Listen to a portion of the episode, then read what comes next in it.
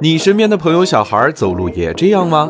扁平足、内八字还有高低肩，这些健康小问题背后藏着个大市场。商界生意经，赚钱随身听。据统计，我国每一百个学生里就有十一个孩子有扁平足，这个数量仅次于近视的得病率。近视会让人看不清，所以近视格外被注意。而扁平足的危害需要时间累积才能看到，长期没有得到足够的关注。等到发现问题时，纠正往往又比较困难。如今的升学考试中，体育成绩占比越来越大，长期不重视的足脊问题，让孩子老摔跤、跑不快，最终影响考试成绩。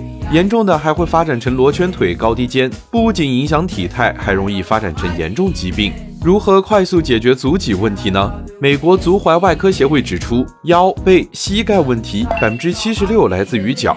这家叫新外科技的公司推出了可以定制的鞋垫，结合不同年龄的用户大数据，并通过扫描分析，根据精确数据一比一定制。不管孩子是扁平足还是足内翻、外翻等等，都能根据脚型需求进行精准定制。修正脚型问题，新迈科技精准切中了用户痛点，将昂贵的专业足疾解决方案做到了人人都能买得起的价格。